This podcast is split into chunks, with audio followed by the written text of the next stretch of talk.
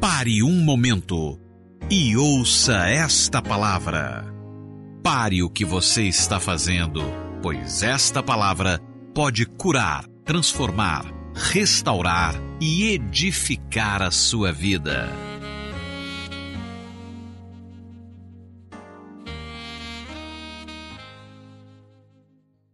Nosso irmão Cairo Salim, ele foi eleito e ele quer agradecer à igreja pelo apoio, amém, irmãos, pelos votos, confiança é, que ele teve dos irmãos. Nós louvamos a Deus por isso, não é? E então agora ele está aqui para isso. Vou dar aqui dois minutinhos para ele. Amém. A graça e a paz do Senhor Jesus, irmãos. Esses têm sido dias muito felizes, tanto para mim quanto para minha esposa, porque a luta política é muito grande e, graças a Deus, nós fomos eleitos nessa eleição que é tão difícil a eleição de deputado estadual. Não pelo meu talento ou pelas minhas qualidades, mas pela graça e pelo favor de Deus nas nossas vidas. Nós teremos agora a oportunidade, condição de representar os irmãos como deputado estadual de defender os princípios cristãos, a família, combater a corrupção e fiscalizar o governador eleito. Deputado estadual existe para isso e é isso que nós vamos fazer. Então eu quero agradecer a cada um dos pastores, todo o presbitério, cada irmão aqui da Videira do Bueno, em especial o pastor Naor, pelo carinho que o senhor teve com esse projeto, pastor, pelas orações e por ter investido na minha vida, né, como homem de Deus, em oração, conselhos, por tudo que o Senhor tem feito. Quero também pedir o apoio dos irmãos nesse mandato, para que eu não seja um deputado medíocre. Nós precisamos estar acima da média, irmãos. Para isso eu conto com o apoio de vocês, com as ideias, com as críticas, com os elogios. Participem junto comigo, porque esse mandato não é meu, esse mandato é nosso. Muito obrigado, que o Senhor Deus abençoe a todos. Vamos orar por ele? Fique de pé só mais um minuto. A gente vai orar por ele, aproveitar, vamos orar pelas eleições, que é domingo que vem, ok? Vamos pedir a Deus que capacite o Cairo e dê a ele realmente graça, sabedoria naquele lugar, coragem, e que o Senhor também, nessas eleições de domingo, possa realmente confirmar a vontade do seu coração nessa nação. Pai, nós abençoamos a vida do Cairo Salim Ó Deus, e esse mandato de deputado estadual que o Senhor deu para ele. Nós te louvamos e te agradecemos, estamos felizes e guardamos a vida dele debaixo do teu sangue, da tua proteção. Pedimos que o Senhor o livre do mal e não o deixe cair em tentações, nem entrar em tentação nenhuma. Dá a ele assessores competentes, livra dos homens malvados, ó Deus, interesseiros, e dá a ele mente sóbria e graça de Deus para estar ali numa, na, na luz, como luz no meio das trevas, para trazer leis que protegem a família, que glorificam o seu nome, em o nome de Jesus. Também oramos, Senhor, pelas eleições presidenciais de domingo que vem e declaramos que todo projeto do diabo já está frustrado completamente. No nome de Jesus, toda artimanha, toda armadilha, tudo que Satanás tenta para impedir, para oprimir o nosso país, nós desfazemos em nome de Jesus e nós declaramos, Senhor, que a tua graça e o teu poder está sobre estas eleições, um tempo de bênçãos está diante de nós como Brasil, em nome de Jesus. Amém. Amém. Obrigado. Pode se assentar. É... Irmãos, é, essa semana nós continuamos o nosso, nosso jejum, não é? E, e nós estamos fazendo algo diferente nessa, nessa, dessa vez. Nós paramos todos os cursos, é, o cursão, o CTL e o, o Instituto Bíblico. Essas duas primeiras semanas não tem aula do cursão, nem do CTL, nem do Instituto Bíblico. Por quê? Porque nós estamos ministrando é, os temas do nosso jejum nas salas de aula com os pastores. Nós estamos ministrando 18 assuntos temáticos sobre a graça de Deus. E você pode fazer qualquer um que te interesse, que possa ser uma necessidade maior na sua vida, porque é a verdade é, que liberta. Conhecereis a verdade, e a verdade vos libertará. Muito bem, esse versículo está na moda. Mas ele é antigo, e é verdadeiro e é poderoso, né? É, e a verdade tem o poder de libertar você. E eu quero desafiar você. Na página 11 da revista, tem todos os cursos que nós vamos oferecer essa semana, inclusive em qual sala que ele vai ser ministrado. Começa sempre às 19h15, ok? 19h15. Na segunda e na terça é ministrado é, uma matéria, um curso. Na, na quinta e sexta tem é, outra turma, não é? E sábado e domingo também. Então a gente tem você pode fazer um curso segunda e terça, outro quinta e sexta e outro sábado e domingo. Todos os dias são oferecidos vários cursos para os irmãos, é uma grande benção, não paga nada, é só você vir. Agora, não, não atrase, porque pode ser que você chegue à sala, já está cheia, essa semana foi uma benção, as salas estavam cheias, e vai ser muito jóia. Tem sido uma benção tremenda, os irmãos estão sendo edificados. Essa, é, esse jejum, nós não publicamos um único livro, nós preferimos fazer por tema. Então são pequenos livretos do pastor Aloysio, ok? Com tema. Então esse aqui é oração, a graça e a oração respondida. Esse aqui, por exemplo, o evangelho da graça para você viver no descanso. Então cada livro é um tema. Ele tem quatro mensagens.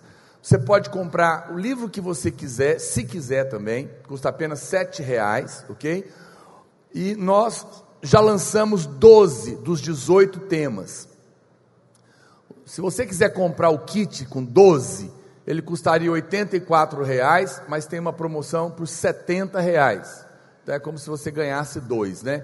No final, ah, no hall de entrada, você pode comprar, passar o cartão se você desejar. É, um, é também um presente maravilhoso para você dar para alguém que quer entender da graça de Deus. Você pode passar lá atrás, eles vão montar, não sei como é que eles vão fazer, mas vão organizar lá. Que os irmãos têm acesso. Ok. Já estamos um pouco avançado, mas deixa eu só responder rapidamente alguma coisa. Pastor, nesse tempo de jejum, irá ter o curso de noivos na sexta-feira? Sim, a escola da família está acontecendo normalmente por causa do calendário. Né, nós, não, nós não tivemos como parar a escola de noivos. Então, você que está fazendo curso de noivo, é, casados para sempre, casados para sempre, que chama não, casais radicais, vida conjugal, aleluia. 50 anos, gente, dá um desconto. É, finanças à maneira de Deus, criação de filhos, esses cursos estão normais, ok? É, ok testemunho. Pastor, é, a irmã está contando que ela foi ao médico durante a semana, é, estava ficando muito doente devido a uma falta de ferro no organismo e o médico pediu vários exames. É, mas antes de fazer os exames, eu orei e pedi ao Senhor que não desse nenhuma alteração nos resultados. Na sexta, fui pegar os resultados e levar ao médico.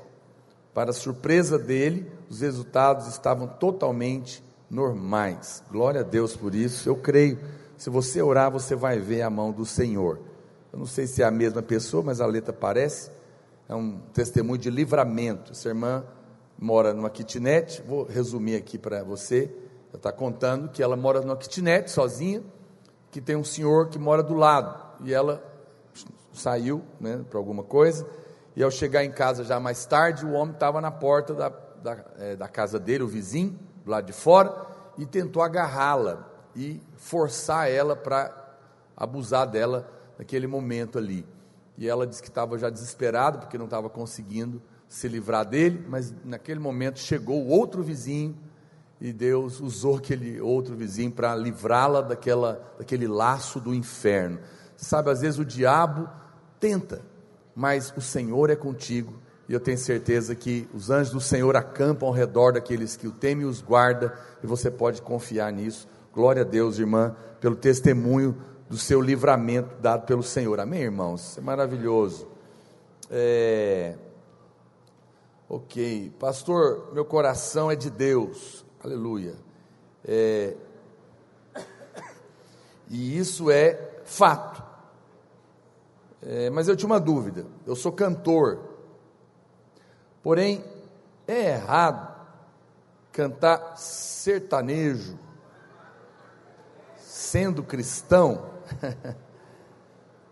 é porque eu não tenho acusação no meu coração sobre o assunto, porém não tenho tanto conhecimento. Então, fique, imagina que cantar música sertaneja é, é, é, errado. Aliás, aqui em Goiás, o que mais faz sucesso é música sertaneja. Se, no, se o nosso louvor fosse sertanejo, essa igreja aqui estava lotada. É que a gente não, não admite. Mas talvez a, alguém possa estar te acusando, não sei, talvez você está cantando música e é, sertaneja, não sei qual aí, está na moda, que não é de crente, né? É melhor que você louve a Deus com as músicas inspiradas por Deus, mas siga o seu coração, não, não fique acusado por nada, o Senhor vai te fazer crescer. Amém. Pode cantar sertanejo até ficar rouco. É, bem, aqui também é uma outra pessoa está me perguntando. Pelo que eu entendi, é o seguinte: um irmão é líder de célula, um tempo atrás ele estava fazendo corte com a irmã. Aí ele começou a ficar com outra irmã. E, obviamente, a coisa veio à tona, não é? E ele confessou, acho que resolveu, arrependeu, separou das irmãs todas. claro, é a consequência, lembra da consequência? Ele perdeu a corte, enfim, e ele foi perdoado. A irmã está falando aqui e ele continuou liderando. Tudo bem, houve um perdão, ele continuou. Qual que é o problema, pastor? É que agora ele está se encontrando de novo com aquele ficava, né? É, é que não tem detalhe. Aí ele está dizendo que está incomodando é, os discípulos dele. Não sei se é as discípulas, né? Os discípulos dele porque ele invocou com a outra. O que, que a gente pode fazer? Né? Bom, eu não sei, eu não sei se ele. Eh, depende, vamos, vamos aqui dizer para você. Primeiro, se ele continuou a corte com a outra e voltou a, a fazer essa pouca vergonha, aí está errado, né? Pelo amor de Deus. Se você está fazendo a corte com alguém e está ficando com outro, isso não combina com você. Não combina com homens de Deus, que são santos, que estão vivendo a graça de Deus, que não precisam viver dessa maneira. Esse irmão, obviamente, deve ser exortado em amor e falar para ele parar com isso. Né? Ele não pode, de fato, liderar dessa maneira. Mas eu estou entendendo é que, na verdade, terminou tudo e agora ele está querendo relacionar com a outra.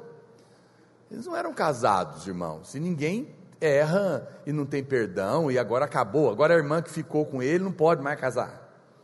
E muito menos com ele. Não aceitamos. Não, por favor, para com isso. Se você está condenando a pessoa que errou, você é pior que ela. Porque você também é, porque é hipócrita. Porque você também erra. Então nós temos que perdoar. Os irmãos não concordam? Agora a irmã acabou a vida dela. Não estou calada, as irmãs estão tudo caladas. Acabou a vida dela, ela não pode mais relacionar. Então ela também arrependeu, viu que estava errado.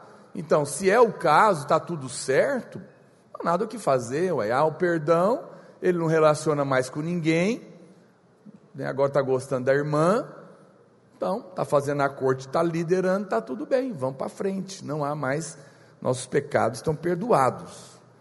É assim que eu vivo, espero que você viva também. Diga amém. Nem que for para fazer educação. A última pergunta, pastor, eu tenho uma dívida no banco, muito alta. Porém, para terminar essa, essa dívida, eu tenho que usar parte do meu dízimo. Eu penso de uma forma e a minha esposa de outra. O que devemos fazer à luz da palavra de Deus? Então, claro, os irmãos são livres para fazer o que quiser com o seu dinheiro, né? Eu não não sou eu que estou pagando e nem vou pagar a sua dívida. Então, a Bíblia diz: a fé que tu tenhas, tenha para ti mesmo. Agora, segundo a luz da palavra de Deus e até do bom senso, você tem que entender o seguinte: a Bíblia diz que Deus falou: o dízimo não pertence a você. Ou seja, nenhum dízimo é nosso. O dízimo é de Deus. Quem está me entendendo? Porque Deus é o primeiro. E Ele nos deu 100% do dinheiro. Mas Ele fala: mas você vai devolver 10% para lembrar que tudo que você tem fui eu que te dei. Para que eu limpe o seu dinheiro sujo do mundo, que eu nem podia receber, que eu não preciso, mas ele vem do mundo contaminado com todo tipo de maldição. Mas na hora que você entrega o dízimo para Deus através da igreja, que é a orientação da palavra de Deus, a casa de Deus, que se reúne, Deus recebe por misericórdia aquele dinheiro sujo, e é por isso que o dinheiro das pessoas não dão, porque está cheio de maldição, coloca no saco furado, não chega no fim do mês, ele não entende por quê, porque o dinheiro é sujo, ele vem do mundo, ele roda o mundo, ele está cheio de demônios, e as pessoas não acreditam, não entendem os que, os que não acreditam, ele acha que, que, que, se ele guardar vai sobrar, mas ele não entende porque que não sobra. Não é? E não é à toa que Deus falou: faça teste comigo. Você sabe, a única, das poucas vezes que Deus fala, provai-me, dá o dízimo e faça prova, testa, para você ver. Porque quando o dinheiro é entregue pelo dízimo, então Deus tudo que Deus aceita, irmãos, Ele santifica, Ele limpa. E todo e o dízimo representa 100% do seu dinheiro. Então, quando você entrega 10, é como se você estivesse entregando tudo. E Deus limpa todo o dinheiro daquela maldição. E Ele não apenas limpa, como Ele limpa, mas Ele também abençoa para multiplicar, para render. É triste ver pessoas que não acreditam no dízimo e não entendem por que, que o diabo está roubando ele. Ele, não, ele, ele se nega a dar o dízimo, mas o carro dele vive quebrando, o dinheiro dele vive na farmácia. Ele entrega muito mais que dízimo e muitos prejuízos por aí. E não entende. Veja, não é ameaça, é que você está fugindo, da, você está perdendo a chance, não está entendendo. É, eu te digo, eu poderia até te dizer, sabe, na verdade, todo homem entrega dízimo. Uns na obra de Deus, outros na farmácia, outros no trânsito, no emprego, em tantas coisas. Só que na verdade não é dízimo, porque é o diabo que rouba. Então presta atenção. Você pegaria dinheiro dos outros para pagar sua conta? O que, que, você acha? É correto você pegar dinheiro dos outros para pagar sua conta? Não. Por que, que você acha que é correto pegar de Deus? Então a pergunta do irmão é: eu posso pegar o dinheiro que não é meu, que é de Deus, para pagar minha dívida? Se você quiser, pegue, Deus não vai falar nada, não vai te amarrar. Não é assim o cristianismo, é fé, não é? É coração. No entanto, à luz da palavra de Deus, você não deveria, que é a pergunta, não deveria, porque o dízimo pertence a Deus e não a nós. Eu não, eu não conto como eu disse. Se você ganha 5 mil, você na verdade recebe 4,500, porque aqueles 500 não é seu. Viva com eles, faça planejamento com eles. Ah, mas vai faltar, faça prova. Eu já tive esse drama, eu te entendo, não, não, não te condeno, eu já tive exatamente ele. Eu tinha dívida no banco e o dinheiro não dava. Ou eu pagava a dívida, ou eu pagava. Já tive também de decidir até se eu pagava luz, ou se eu ficava sem luz. Ou... Mas eu, particularmente, meu testemunho é esse: sempre aceitei o desafio de Deus. E posso te contar tantos testemunhos, porque Deus não está limitado ao seu salário, querido. Você está talvez perdendo a chance de ver um milagre. Porém, faça conforme a sua fé. Tá bem? Glória a Deus. Não deixe o diabo te enganar. Eu sei que nós vivemos numa época é, de muitos pastores ladrões também, mas também tem médico ladrão, tem professor ladrão, tem político ladrão, tem ladrão, tem gente ruim em todo lugar. Mas o diabo usa os maus testemunhos para roubar a sua fé para dizer que dízimo é para te enganar, para roubar a fé das pessoas. Mas você sabe, quem não dá dízimo, sabe o que ele está falando? Para mim, tanto faz se essa igreja existe ou deixa de existir. Uma irmã um dia falou, pastor, ah, não tô, eu, eu creio, eu estou em paz, eu dou dízimo, mas meu pai fica no meu pé porque está dando dízimo para encher barriga de pastor. Fala para ele, é verdade, não é, e não é a barriga só do pastor, não, é a da mulher do pastor, do filho do pastor, dos missionários que estão enviados no campo, que estão lá pregando o evangelho, estão orando pelas pessoas oprimidas, que remédio médico e terapia não resolve, mas que o milagre de Deus resolve, e que não tem preço na vida de quem estava querendo se matar, de casamentos destruídos.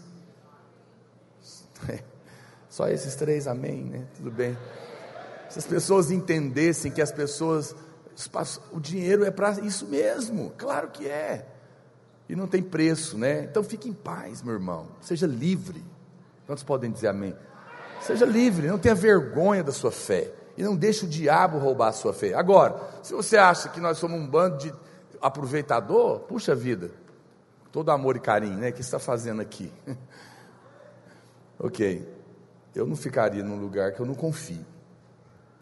Amém. Mas hoje eu quero compartilhar com você é, a palavra de Deus a respeito da vitória sobre o desânimo.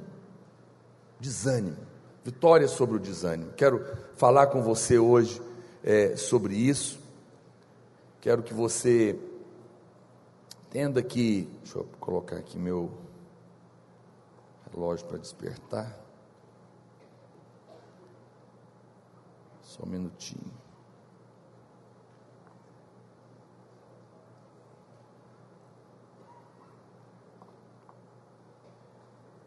Ah, deixa. Consegui não. Eu quero compartilhar com você é, sobre a vitória sobre o desânimo e o cansaço, porque esse é um dos desafios que todos nós temos que vencer na vida. Todo mundo em algum momento desanima. Todos nós às vezes caímos no desânimo, por vários motivos da nossa vida. Quando eu falo de desânimo, é, eu estou me referindo àquela sensação de prostração, que tira o prazer de viver, tira a vontade de viver. É quando as coisas continuam acontecendo ao seu redor e você se torna indiferente de tudo, porque você está cansado, desanimado. O desânimo, ele vem quando eu estou, quando, quando as batalhas muitas vezes se tornam muito mais longas e demoradas do que a gente espera. Você gostaria que as coisas resolvessem logo, mas entra jejum e sai jejum e parece que não acontece mas que você não vê o resultado. E é nessa hora, muitas vezes, que bate o desânimo. As dificuldades parecem muito grandes, você tem se esforçado para resolver algo na sua vida, mas parece que você não consegue. É nesse momento que vem o desânimo. Você tem crido, às vezes, por anos a fio, talvez alguém que é casado, está tentando se engravidar, mas não consegue ter o filho por muito tempo. Talvez você tenha lutado pelo seu casamento há anos, se você é casado e não vê a resposta, a mudança. Talvez você está esperando uma promoção no seu trabalho e você tenta, você corresponde, mas não vem. Talvez você está tentando passar num concurso público, ou no Enem, ou no vestibular, e você já tentou quatro, cinco vezes e não consegue. E você se esforça, e você renova, mas de repente não acontece. Talvez você tenha crido pela libertação de um vício, lutado talvez com uma enfermidade. Tem pessoas que estão esperando por um casamento, né, que tem mais a ver com vocês aqui, jovens, solteiros. Está esperando já por um tempo, e o casamento não vem, não aparece a pessoa, ou aparece, mas não dá certo, e vem outro, mas não consegue resolver. E você está desanimado, não é? Você sente um cansaço, está cansado de esperar. Você tem, às vezes, sofrido a fatiga da, a, a fadiga da batalha. E o resultado disso, muitas vezes, é cansaço de alma, é desânimo. Eu não estou falando de cansaço físico, Cansaço físico, uma boa noite de sono resolve. Mas o cansaço que realmente destrói é o cansaço da alma. Muitas coisas nos desanimam, não é, irmãos? Às vezes é difícil. No entanto, olha o que o apóstolo Paulo fala em Gálatas capítulo 6, verso 9. Gálatas 6, 9. E não nos cansemos de fazer o bem.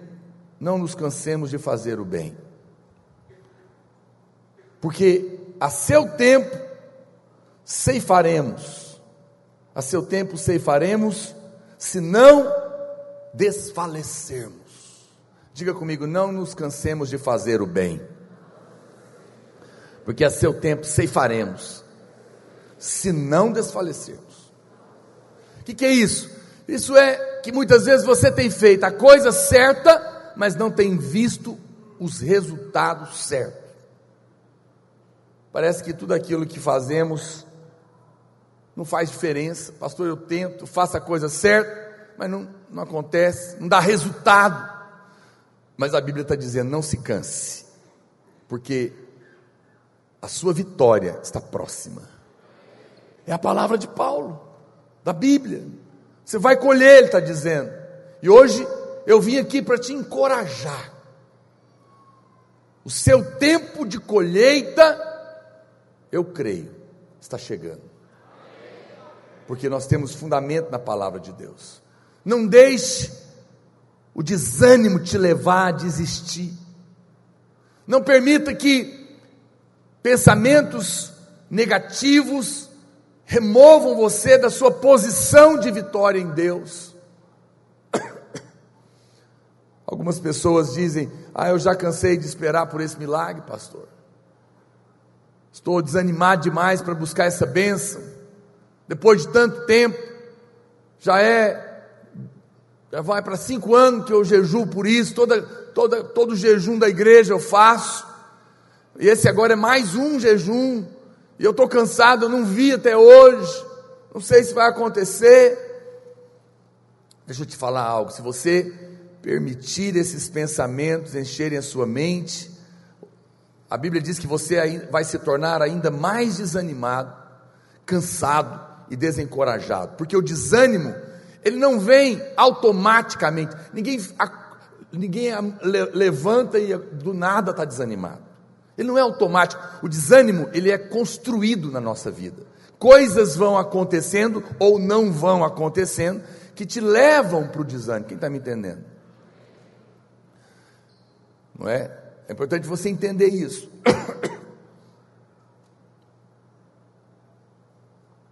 Ele entra e quando nós abrimos a nossa mente para Ele, o desânimo, o desânimo vem.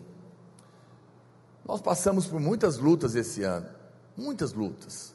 Olha, as, as nossas lutas, talvez, é, falando da igreja, muitas vezes são diferentes da sua, mas são situações assim. Então, nós tivemos, por exemplo, esse, um, um exemplo de um pastor, um irmão precioso, né, estava aqui na igreja, converteu aqui, nasceu de novo aqui, foi treinado aqui, fez seminário aqui, nós ensinamos para ele, e ele, então, é, numa das, procurou o pastor Aloísio, pastor, eu queria que você me enviasse para uma cidade tal, no outro estado, você me abençoa, você paga para mim, você banca a igreja lá, o pastor falou, amém, eu te envio, ele enviou o irmão, pagou dois anos de salário para ele, bancou a igreja, e aí, quando foi agora, o irmão ligou dizendo que ia sair da igreja. Não, eu vou sair, eu avaliei melhor. Mas por que que você vai fazer? Eu vou abrir outra igreja, eu vou levar a igreja comigo. Mas como assim, irmão? Por quê? Não, porque eu não estou satisfeito com a liderança. Mas qual o ponto que você está insatisfeito com a gente? Fala para nós. Qual que é o ponto que você está insatisfeito? É o ponto financeiro, que nós pagamos o seu salário por dois anos, pagamos a sua mudança, pagamos tudo, bancamos a igreja. Ou é o ponto do acompanhamento que você tem supervisor, que te reúne todo mês, que ajuda a sua família, que acompanha você? Qual que é? Fala para a gente. Não tinha. Simplesmente. E aí, os dois, um, um, o maior líder né, dele lá, que faz parte do presbitério, que, que é da cidade, inclusive foi está com a gente há muitos anos, também nós ligamos para ele. E ele falou: ah, não, eu vou sair, porque tadinho do pastor, estou com dó dele, né, pastor Luísio? Final de conta, que ele vai ficar sozinho. Pastor Luiz falou: irmão, eu apelo para o seu bom senso, preste atenção. Você está, eu estou aqui há 30 anos como pastor, minha vida é um, diante das pessoas, minha vida está, é um livro aberto, é limpa, de trabalho, de coerência, de transparência, de, né, de, de fazer tudo. Nós pagamos tudo para esse irmão, bancamos, treinamos, pregamos, investimos, e agora você está desprezando 30 anos de história por alguém que começou há dois anos. Faz sentido isso, você não percebe. Veja, isso desanima. É? Isso desanima. O outro, aqui também, aconteceu a mesma coisa. Nós ganhamos o irmão aqui, ele foi salvo aqui, ele fez turma especial aqui, ele casou aqui, ele foi enviado, ganhou dois anos de salário, foi acompanhado mês a mês, e aí ele resolveu, ligou para nós, vou sair. Por quê? Porque eu estou alinhado com outros líderes. Uau! Falei, irmão, peraí, você está alinhado com. E falou para nós que qual era. Você, ele nem te conhece, nem sabe que você existe.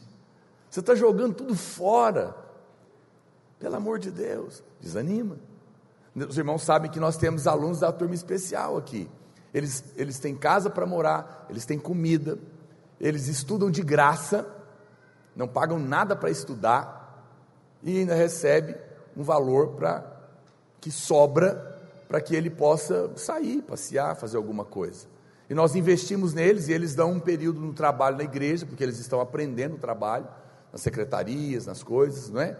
E nós formamos, glória a Deus por isso. Pois outro dia um deles nos levou no Ministério Público e recebemos uma intimação de que na igreja tem, é, tem é, serviço escravo. E o fiscal veio aqui. O fiscal chegou aqui para ver a igreja e como nós fazemos tudo correto, ele falou: Eu não entendo o que, que eu estou fazendo aqui. O fiscal que falou para nós. Ele falou: Eu nunca visitei uma igreja. Meu Deus, a hora que ele viu tudo, viu os documentos, nós temos tudo direitinho. Ele falou: Eu não sei o que eu estou fazendo nessa igreja. Que coisa mais louca do mundo. Outro dia um deles foi na justiça, o juiz falou para ele, mas perguntou para ele: Você você, você, você tem esse negócio que está chamando aí, que você quer ser pastor? Você tem essa vocação? Tenho. Você estava estudando para isso? Sim. E a igreja paga para você estudar. Não dá de graça, não, ela paga para você estudar. É, isso mesmo, a igreja paga para eu estudar. E ainda sobra. Sabe o juiz falou, Pedro, toma vergonha na cara, rapaz. Aí você fica assim, qual que é a vontade que dá? De largar tudo, não é? Fala, vou mandar esse povo tudo embora para casa, não vou pagar para ninguém, se quiser agora é que pague para estudar. Mas a gente não pode desanimar, né, irmãos? A gente não pode pegar um e abandonar o projeto, Deus, mas a gente precisa ser animado. Então você vê que todos nós passamos por lutas, mas o desânimo às vezes vem. Mas foi, e Davi, o homem segundo o coração de Deus, teve um momento na vida dele que ele também abateu que ele também desanimou. Às vezes está te acontecendo assim, você está ajudando a pessoa, você está ali abençoando a pessoa, né? Você está ali orando com ela, e ela vai e toma a sua corte. Que horror. Você faz o bem e a pessoa te paga com o mal. Desanima, fala: ah, não, pelo amor de Deus, que que é isso, meu Deus do céu? Isso é o que Davi estava enfrentando. Lá em 1 Samuel, no capítulo 30, Davi estava fazendo a coisa certa, mas o resultado ruim veio sobre ele de repente. O profeta Samuel tinha ungido Davi rei, quando ele tinha por volta de 17 anos. Mas ele, Davi, Samuel era o profeta, Deus mandou Davi ir lá ungir Davi rei, Saul ainda era o rei. Ele tinha uns 17 anos. Passaram 13 anos. E ele não tinha virado rei. A profecia não se cumpria. Um dia Davi, é, ele ainda estava, na verdade, fugindo do rei, perambulando no deserto. Você sabe quando você foge do vizinho, foge alguém que quer te matar é uma coisa, mas quando você tem fugir do rei, tem mudado o país, meu amigo. Não escapa. O, Saul ficava possesso, Davi lá, tocava harpa, ele era liberto.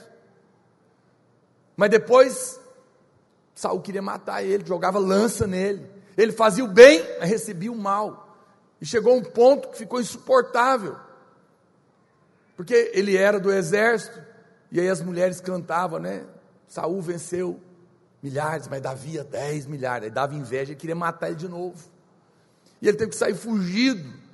Ele tinha uma promessa de ser rei, já demorava 13 anos, o rei estava para matar ele, e ele agora vivia fugido, escondido nas cavernas, na caverna de Adulão. Aí a Bíblia diz que apareceram 600 homens para andar com ele, mas a Bíblia fala que esses camaradas eram amargurados de espírito, endividados, tudo no ruim. Era a tropa de Davi, que depois foi chamado dos valentes de Davi. Era uma turma de desajustados. E ele vivia agora fugindo, debaixo, esperando que aquilo acontecesse. E Davi um dia saiu e, e, eles foram acampar, eles foram morar em outro lugar, lá na cidade dos filisteus, cidade do, do gigante que ele tinha matado. Você que loucura! Ele foi para lá, porque ele não tinha de onde ir. E ele então saiu para a guerra com esse pessoal, 600 homens.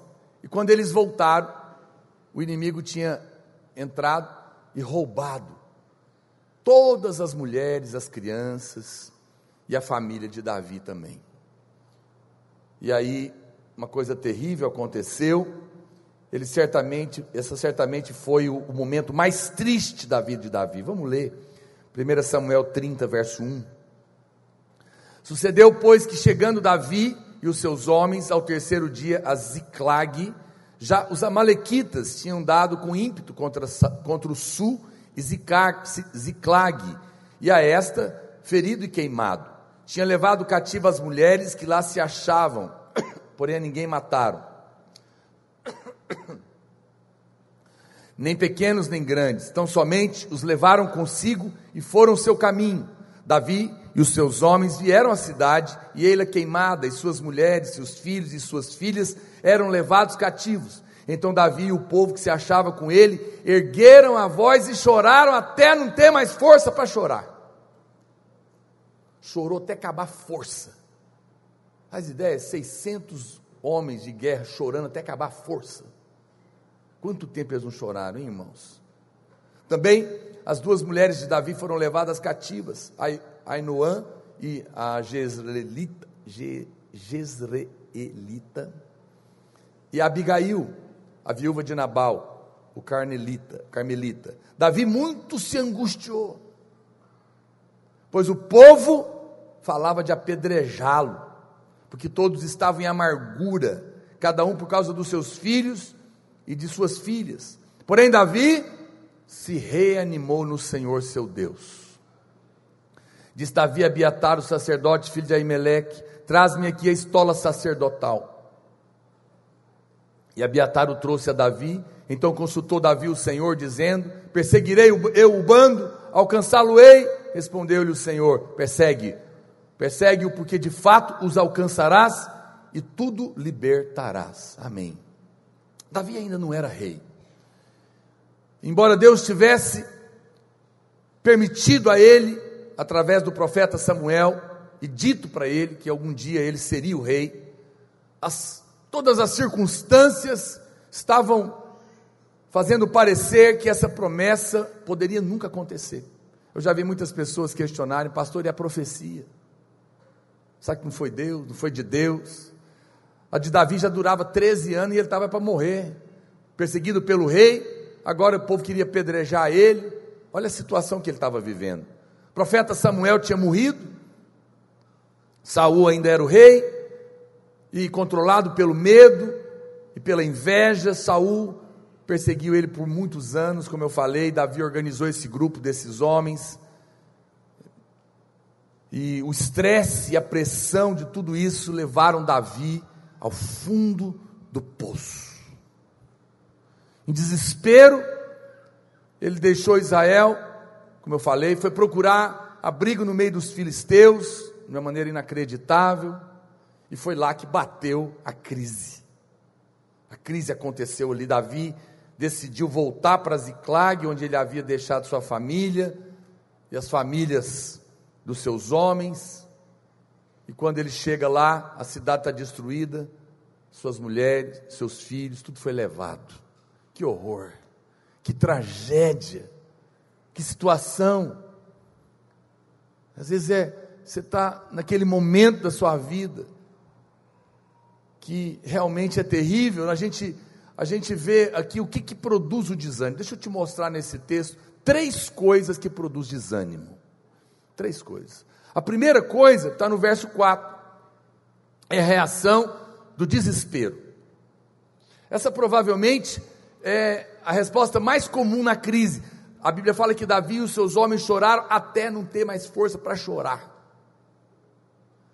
Eles desesperaram, porque é compreensível. Você está lutando contra uma doença incurável, com ameaça de morte, de repente você está orando, você está ali lutando, mas além da cura não vir, você ainda perde o emprego, seu pai sai de casa ou seu marido vai embora, e quanto mais você tenta fazer o bem, mais você encontra o mal. O desespero vem nessa hora. É absolutamente normal chorar, ainda mais situações assim. Mas a Bíblia fala que nós não deveríamos deixar nos sobrecarregar pelo desespero. Por quê? Porque o desespero drena a sua energia. Vai acabar o mundo, eu vou morrer. Não, não deixe chegar nisso na sua cabeça. Não deixe o diabo criar um, um quadro de desespero para você. Eu sei que às vezes é desesperador, pastor. Eu sei, mas sabe, há um Deus que controla todas as coisas. É necessário que você respire, calme, coração. Olha, é verdade, estou na beira da morte, meu marido quer me deixar, ou meu pai foi embora, estou com essa doença, não consigo resolver, estou em depressão, eu não sei. Mas há um Deus. Eu estou ruim, estou chorando, mas eu não vou deixar o desespero tomar conta do meu coração. Por quê? Porque o desespero suga toda a energia. Aqueles homens choraram. Você já chorou até não ter mais força? Você está uh, prostrado, não é? É o que aconteceu com eles. Esse é, é a coisa que mais traz o desânimo. Se você alimentar o desespero, ele pode se tornar o que? Autopiedade. Ninguém me entende, ninguém me compreende, ninguém me ajuda. E aí o desencorajamento vai tomar conta do seu coração, porque você vai ficar com dó de você. Esse é o problema do desespero. O desespero te leva para a autopiedade. Ninguém me ama, ninguém me entende, ninguém me compreende. E aí você fica coitadinha, coitadinho, e a sua energia vai embora. E você cai num poço. O desencorajamento toma conta do seu coração. A segunda coisa que desencoraja, a primeira então é essa é, é deixar o desespero dominar. Mas a segunda coisa é procurar alguém para culpar. Olha o que disseram o verso 6.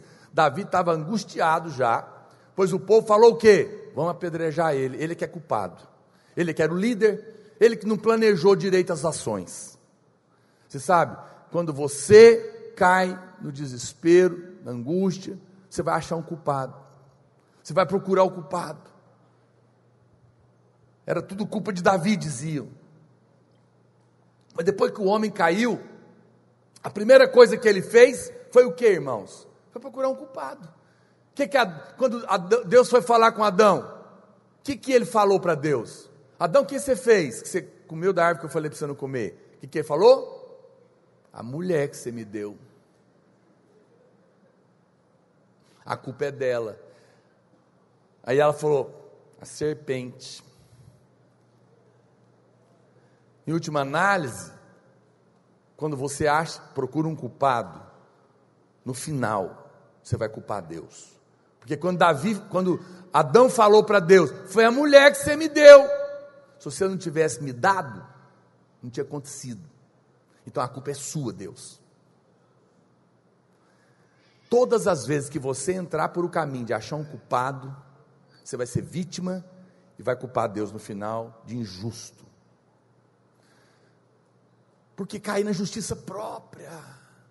Vamos imaginar que nós temos duas pessoas com a mesma doença, um câncer, um tumor maligno que não tem cura. Um é um irmão que está aqui na igreja, está com esse câncer, um tumor há cinco anos. E ainda está sofrendo, morreu, mas está o tempo todo nessa ameaça. E ele é dizimista, ele é discipulador, ele é casado, ele não trai a mulher, ele é uma pessoa correta, ele ora e ele não é curado, porque e ele fica revoltado.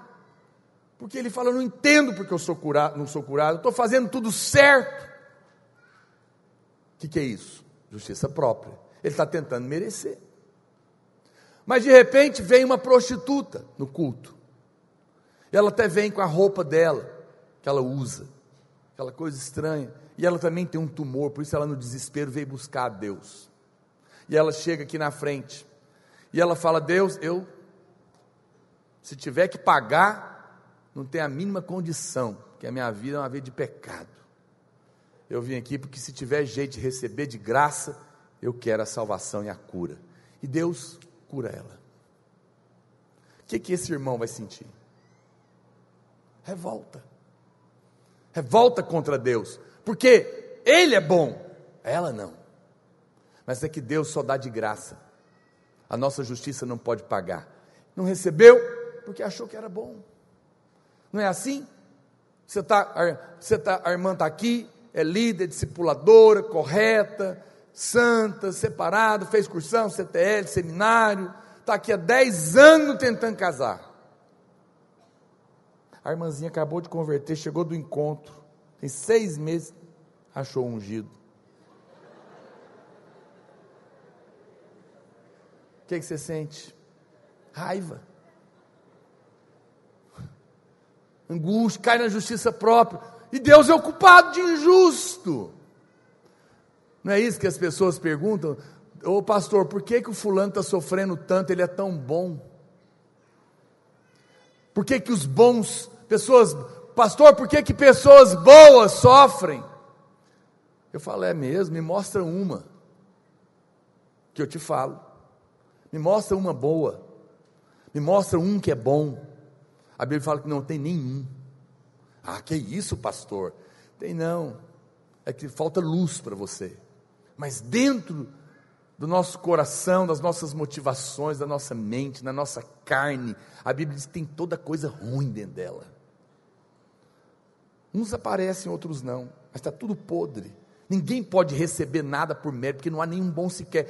Se alguém perguntar para você por que, que os bons sofrem, meu querido, não tem bom. Ah, mas fulano está sofrendo tanto, é tão bonzinho, não está sofrendo pouco. Que se fosse pagar, não tá, eu, não quero, eu não quero que ele sofra, não. Só estou te explicando que o tanto sofrimento que a gente. Você sabe, quem sabe que não merece, acontece com ele, ele fala, eu entendo, porque eu sei que eu não presto. tinha que ser pior. Qualquer coisa é graça de Deus. Mas enquanto você está nessa, você vai achar culpado. Não tem um sujeito aqui nessa igreja que não apronta confusão que o pastor Luiz não é o culpado. Minha irmã falou que vai sair da igreja por causa da mensagem da graça. Ela está aqui há 20 anos.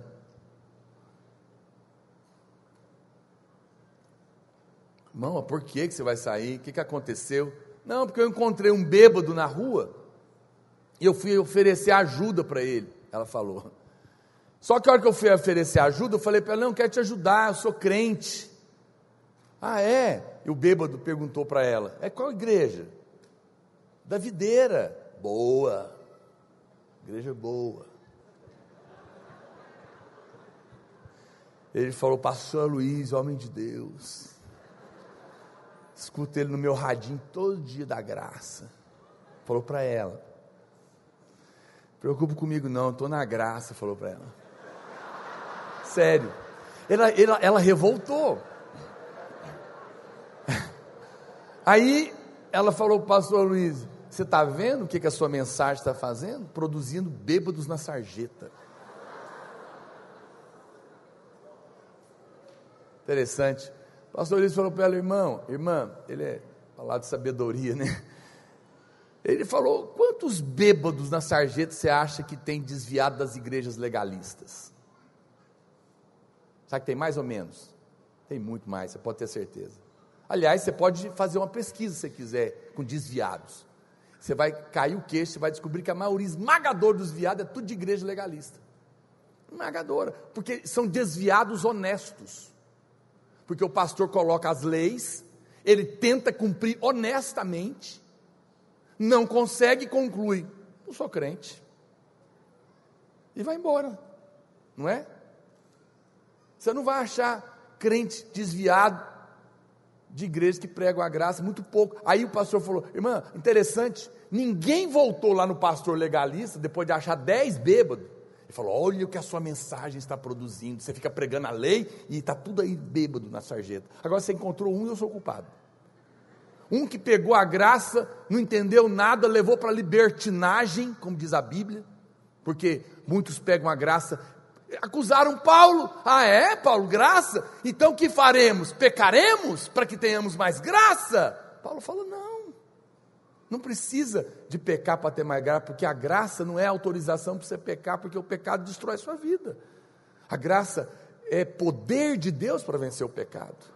A pessoa entendeu errado, mas ela tinha que achar um culpado. Não é? Então as pessoas aprontam e elas querem achar um culpado, mas no final, você sabe, vão culpar a Deus. Isso aqui é sério. Quando nós entramos nesse jogo, no final, a culpa é de Deus. Não entre por esse. Para com isso. Não procure o culpado por causa das suas frustrações. Isso só vai produzir mais desânimo e revolta. Porque olha o que diz o verso 6 ainda. Porque todos estavam o quê? Amargura. Essa é a terceira coisa que mais produz desânimo. A primeira é o desespero, que você cai. Depois é procurar culpado, você fica mais desanimado ainda. Mas o terceiro é que você vai cair em amargura. Você se torna uma pessoa raivosa, amargurada. Amargurada. Amargura no final é contra Deus porque você pensa que não merece sofrer, porque você é bom. Então Deus é injusto em permitir que eu estou sofrendo, porque eu tô, sou, sou tão bonzinho. Por que, que eu estou sofrendo tanto? Caiu nisso. Mais do que todos, Davi podia se encher de amargura contra Deus, porque ele era ungido de Deus para ser rei. Estava precisando do demônio do rei, o rei queria matar ele. Pede um exército, vem um monte de gente cheia de dívida, de amargura. Vai para a batalha, vence, olha que volta, roubar minha mulher meus filhos, queimar minha casa. Ah! Vou servir a Deus o quê? Talvez era. Ele podia ter essa reação, sim ou não, irmãos? 13 anos, que profecia é essa desse Samuel? Profeta? Ah, não era qualquer profeta, não, ele era o profeta da nação. Ele mandava. Mas Davi podia ter desistido. Davi já tinha uma história, gente. Está lembrado? Ele era rejeitado dentro de casa. Nem os irmãos dele, nem o pai dele reconheciam ele. Era um menino rejeitado. Quando Samuel chega para ungir ele, ele olha os irmãos dele. Não, não é nenhum desses aqui, não tem mais nenhum, não. Ah, tem um que está lá no campo. O pai dele rejeitava ele. Os irmãos dele rejeitavam ele. Mas o que, que Davi fez? Revoltou com o papai? Adolescentinho, revoltadinho? Com o papai que não quer comprar um tênisinho de marca?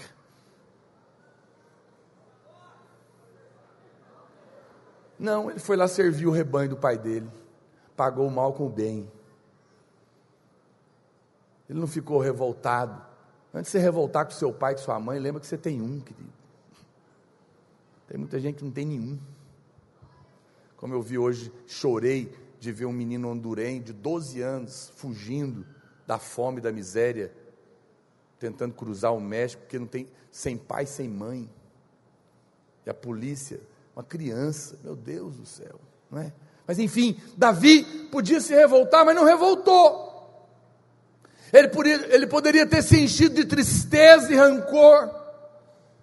Mas em vez disso, a Bíblia fala que ele foi, naquela altura lá da, da família dele, cuidar do rebanho do seu pai, porque Davi cultivava uma atitude de fé e de louvor, em vez de amargura e ressentimento. Como eu disse, muitas vezes ele tocou a harpa para Saul, sentir aliviado da opressão maligna, mas o pagamento era sempre tentar matá-lo com uma lança, que ele fez várias vezes. Ele podia ter se sentido frustrado, ele estava fazendo bem, mas recebendo mal.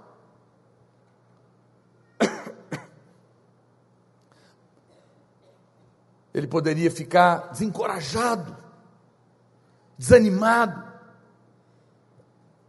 mas continuou louvando o Senhor. Quando nós ficamos todo o tempo pensando em quão injusta é a minha situação, nós perdemos a nossa força e caímos no desânimo. Olha para cá, eu não estou aqui para dizer que você nunca deve ficar desanimado. O desânimo vai vir na sua vida muitas vezes, vem na minha. Apenas não permita que ele tome conta do seu coração. Não caia nisso. Não deixe que a fadiga da batalha te afaste da vitória. Não, per, não pare de sonhar. Você, e daqui a pouco eu vou te mostrar, você está mais perto da vitória do que você imagina.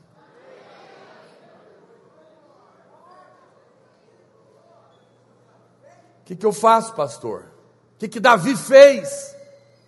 Reanime-se no Senhor. Davi estava deprimido e desencorajado. Eu penso que ele estava dizendo para o Senhor: esse é o fim da linha, pastor. Deus, eu estou cansado.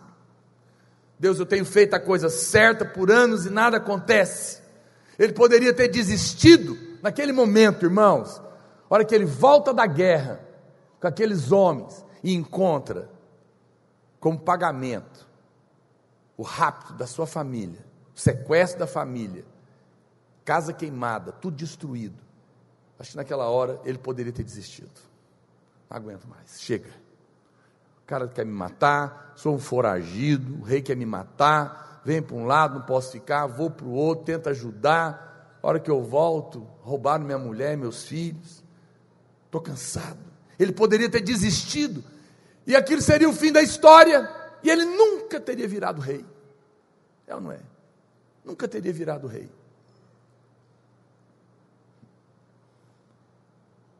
Mas em vez de desistir, a Bíblia diz que ele se reanimou no Senhor, aleluia.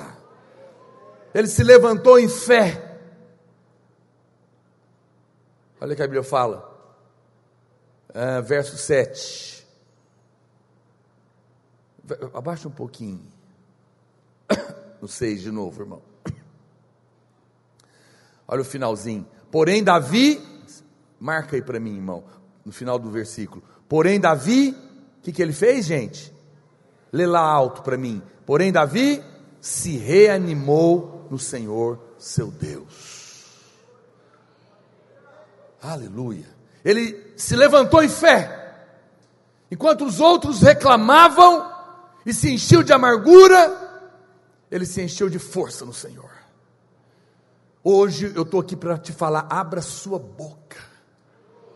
Abra sua boca e confesse e diga: maior é aquele que é por mim do que aquele que está contra mim. Há um Deus. Declare que você é forte no Senhor que você é ungido, que você foi capacitado de forma sobrenatural para pelejar a batalha da fé. Levante-se para declarar que o seu Deus é o Alfa e o Ômega, é o princípio e o fim. Um dia ele disse sobre você: comece, mas a última palavra é dele. A história não terminou, porque o Senhor é o vencedor e eu verei a bondade do Senhor na terra dos viventes. É hora de você se levantar, de você proclamar diante do inimigo, diante da doença, da depressão, do suicídio, diante do, da separação, das drogas, da tristeza. Na hora de você se levantar e dizer: O Senhor morreu no meu lugar para me dar vida e vida em abundância. Eu rejeito essa amargura do meu coração. Eu rejeito essa prostração, esse desânimo e me levanto em fé no Senhor. É o que a Bíblia diz que Davi fez. Quando você fala da maneira correta com você mesmo, a coragem se levanta, a visão é alargada e o ânimo é recobrado. Mas como que Davi fez isso? Olha o verso 7. O que, que ele fez, gente? Disse Davi a Abiatar, o sacerdote naquela ocasião, filho de Aimeleque: Traze-me aqui a estola sacerdotal. E Abiatar a trouxe a Davi. Davi não era sacerdote, ele não podia, ele não podia vestir a estola sacerdotal. Mas Davi era um homem à frente do seu tempo, ele tinha revelação da graça. O que, que era a estola, pastor? Era uma capa de linho fino. Na Bíblia, o linho é a justiça de Cristo. Davi vestiu a estola do sacerdote de linho. Foi assim que ele se reanimou. Você quer se levantar hoje?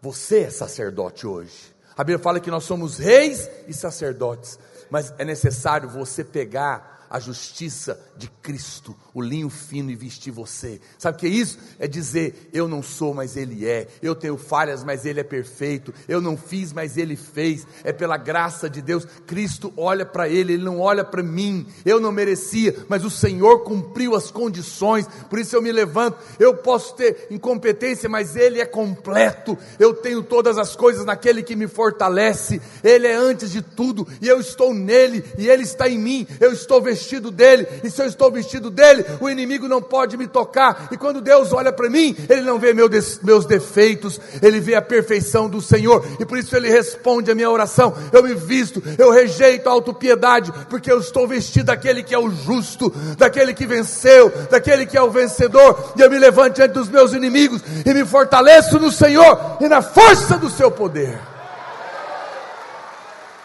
Força do seu poder. Isso é vestir a estola. Quando você rejeita a justiça própria, larga de ser coitadinho e se veste da justiça de Cristo pela fé, então você vai vencer toda oposição do diabo. Equipe de louvor, por favor, suba aqui. Quando nós quando nós abrimos a nossa boca e confessamos que nós somos a justiça de Deus em Cristo. Então você está habilitado para ouvir a direção do Espírito que vai conduzir você para a vitória. Agora, pasme que eu vou te falar. Olha para cá. E aqui eu chego no ponto que eu quero te falar, final. Olha para mim. Eu vim aqui te falar e eu vou te mostrar. A vitória está mais perto do que você imagina. Olha para mim. Davi foi ungido, tinha sido ungido rei há 13 anos. Quantos anos, irmãos? 13 anos. Estava tentando fazer o bem, recebendo o mal. Estava abençoando o rei, o rei querendo matá-lo. Fugiu para outro lugar, não podia ficar.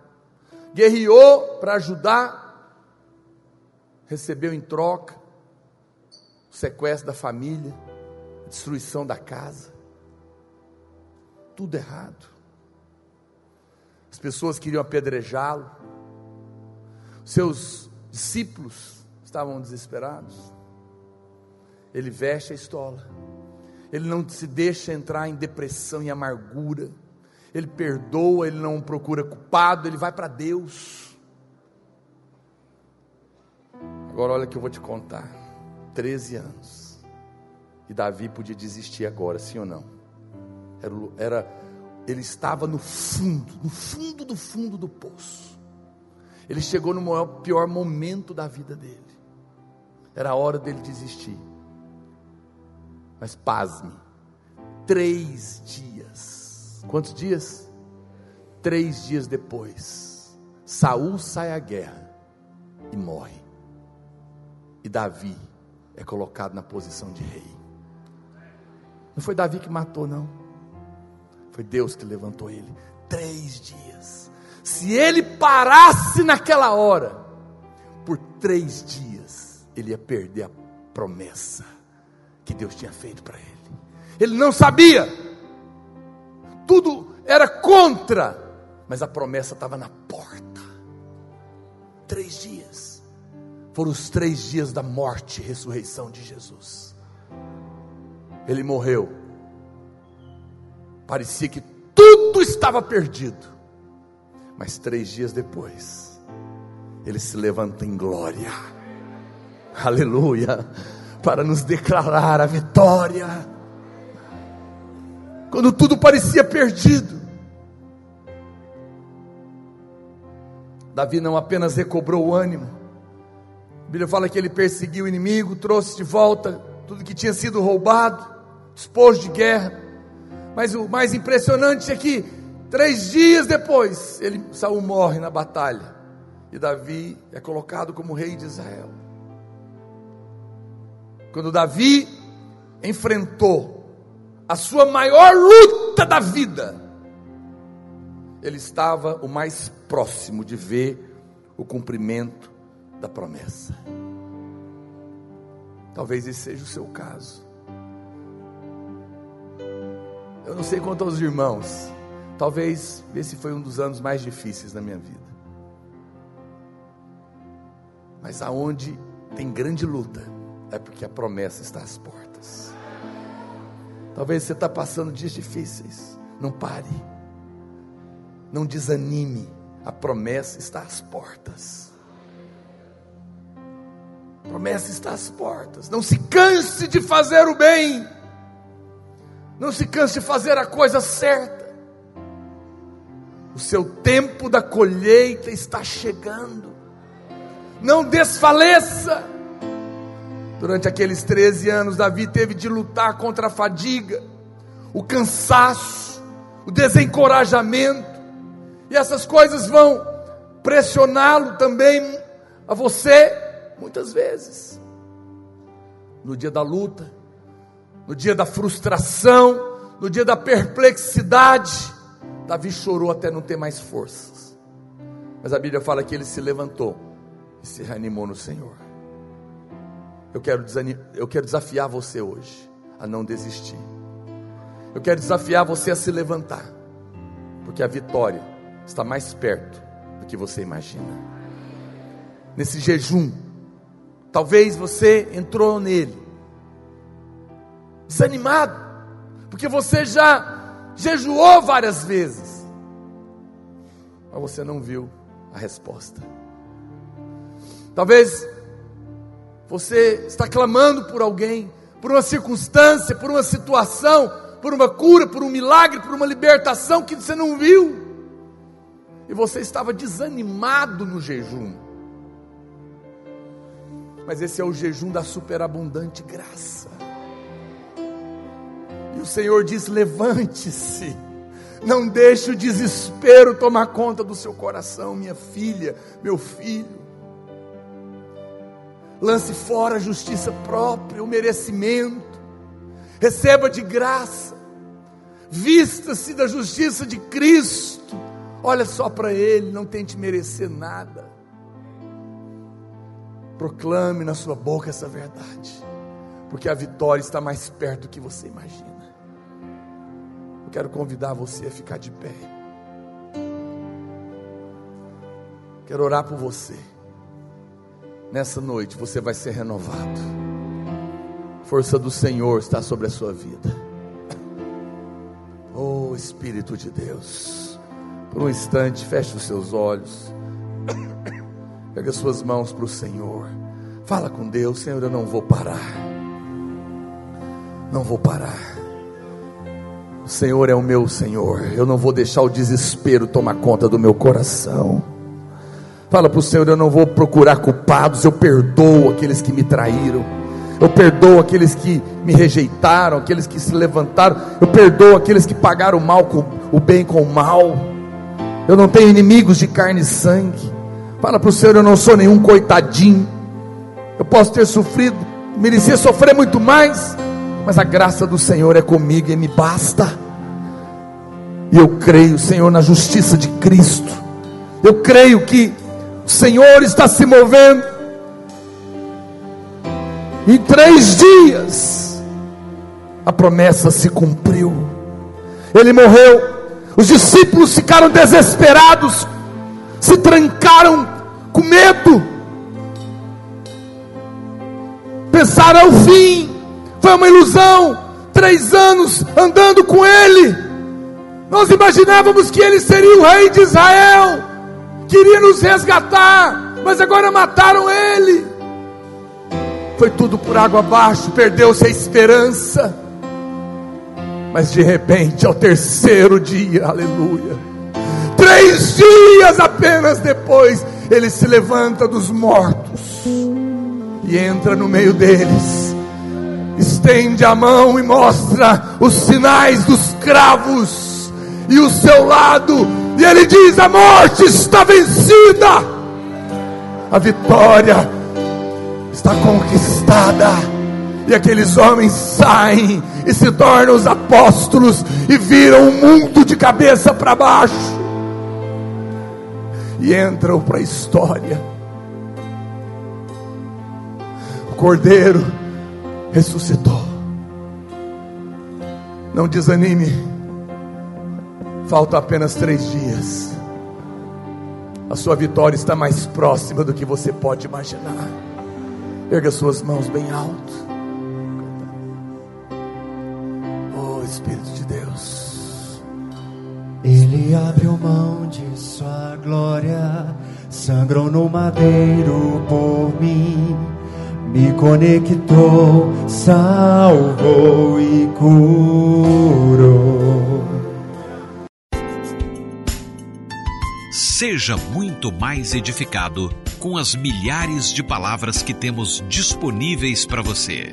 Entre em contato conosco e peça a sua. Entregamos também em sua casa ou trabalho. 3941 8852 e 9621 4531 ou no nosso e-mail ministério da palavra videira arroba gmail.com